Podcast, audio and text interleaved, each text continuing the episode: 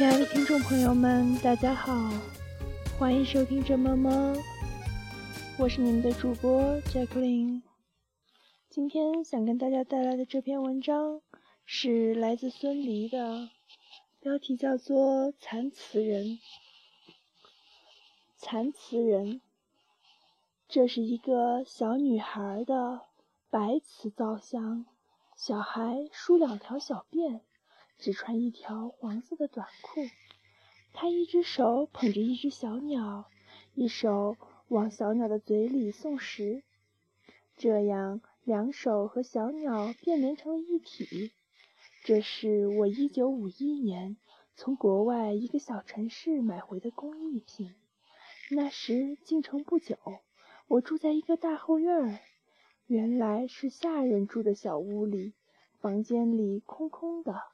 我把它放在从南市旧货摊上买回来的一个樟木盒子里，后来又放进一些也是从旧货摊上买来的小玩意儿，成了我的百宝箱。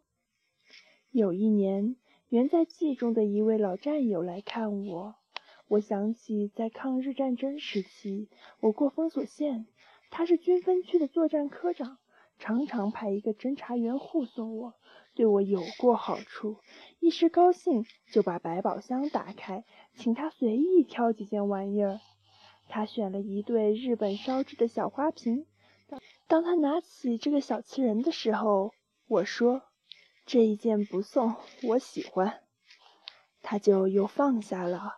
为了表示歉意，我送了他一张董寿平的杏花立轴，他高兴极了。后来我的东西多了。买了一个玻璃柜，专放瓷器。小瓷人从破木盒里升格，也进入里面。文化大革命全被当作四旧抄走了。其实柜子里既没有中国古董，更没有外国古董，它不过是一件哄小孩的瓷器。底座上标明定价十六个卢布。落实政策，瓷器又发还了。这真是有组织、有计划的抄家。东西保存得很好，一件也没有损失。小瓷人也很好。我已经没有心情再玩弄这些东西了。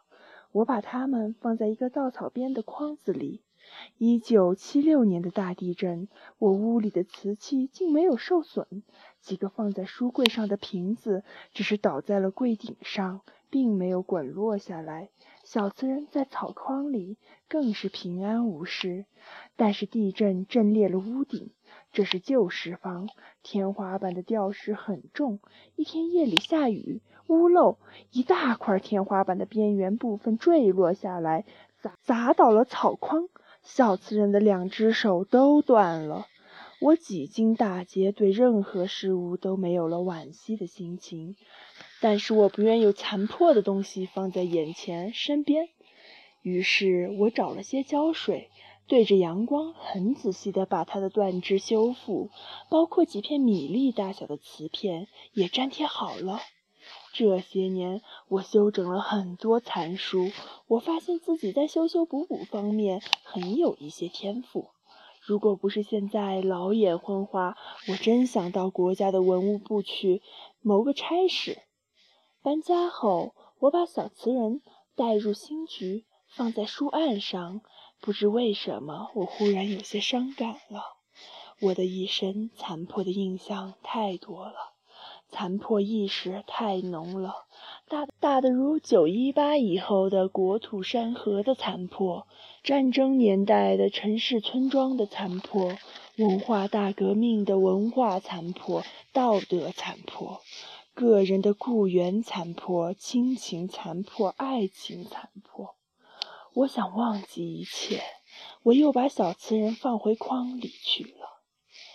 司马迁引老子之言：“美好者不祥之气。”我曾以为是哲学之至道，美学的大纲。这种想法当然是不完整的，很不健康的。一九九二年一月三十日下午，大风。好了，这就是这篇来自孙犁的残词人。我们的人生中充满了残破，你们会不会想要改变这些残破呢？但是如果所有的残破都变成了完整，那么我们还是现在的我们吗？你也不是现在的你了，所以残破也是另外一种完整。今天就到这里了，再见。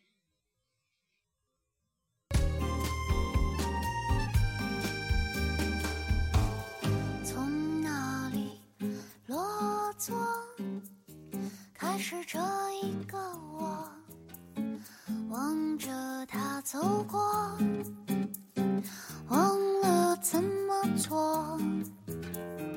我怎么还在这里呢？不应该是这样的。忘了是谁说，忘了是谁说。